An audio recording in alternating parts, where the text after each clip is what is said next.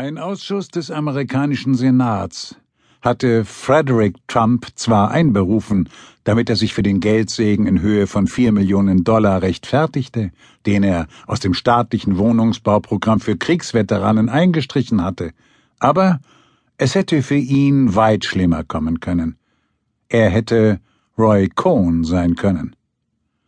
Einen großen Teil des vorhergegangenen Monats hatten das Kapitol und die ganze Nation wie gebannt jene Anhörungen verfolgt, in welchen sich Angehörige der US Army mit Senator Joseph McCarthy, dem berüchtigten Kommunistenhetzer aus Wisconsin, über das Gebaren seines streitbaren Chefberaters Roy Cohn stritten.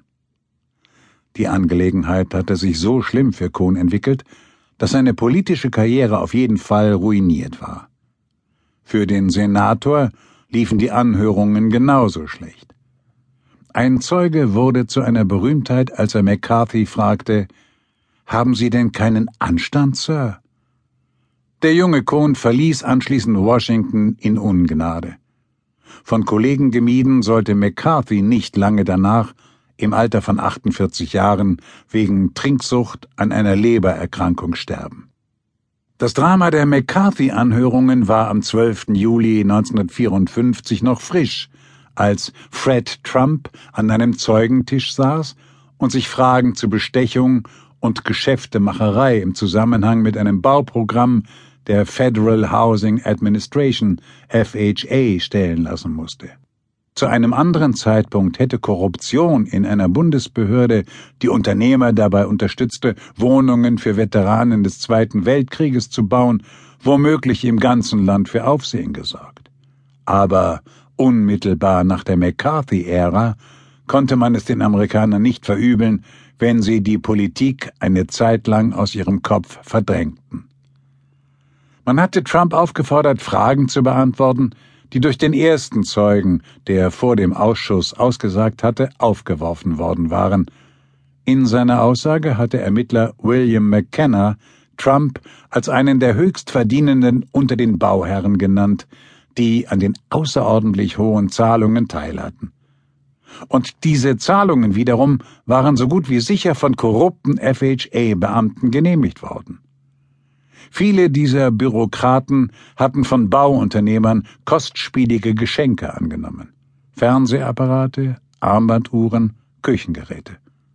Andere lebten so weit über ihre Verhältnisse, dass kaum jemand daran zweifelte, dass sie beträchtliche Schmiergelder kassiert hatten. Die Bauunternehmer bekamen ihrerseits dafür Begünstigungen im Wert von Millionen Dollar. Laut McKenna hatte Trump insbesondere von den Gesetzesbeugungen profitiert, die eine einflussreiche Washingtoner Figur namens Clyde L. Powell praktiziert hatte. Powell hatte es Trump gestattet, einen Wohnkomplex am Beach Haven sechs Monate vor dem vereinbarten Zeitpunkt fertigzustellen, an dem er auch mit der Tilgung seines staatlich geförderten Darlehens beginnen musste. In diesem Zeitraum strich Trump bereits 1,7 Millionen Dollar an Mietzahlungen ein. McKennas Aussage über Trump und andere hatte den Ausschussvorsitzenden Homer Capehart entsetzt.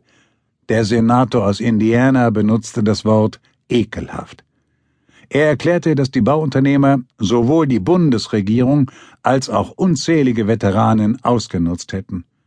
Capehart nahm sich ein Beispiel an Präsident Dwight Ike Eisenhower, der knallrot angelaufen war, als McKenna ihm von den Schwierigkeiten mit der FHA berichtete.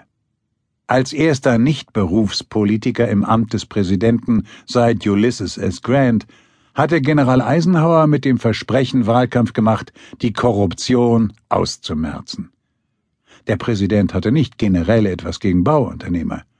Erst kurz zuvor hatte er sich mit einem anderen großen Bauunternehmer aus New York, William Seckendorf, getroffen und ihn gedrängt, ein Projekt in Angriff zu nehmen, das später die L'Enfant Plaza im Südosten von Washington wurde.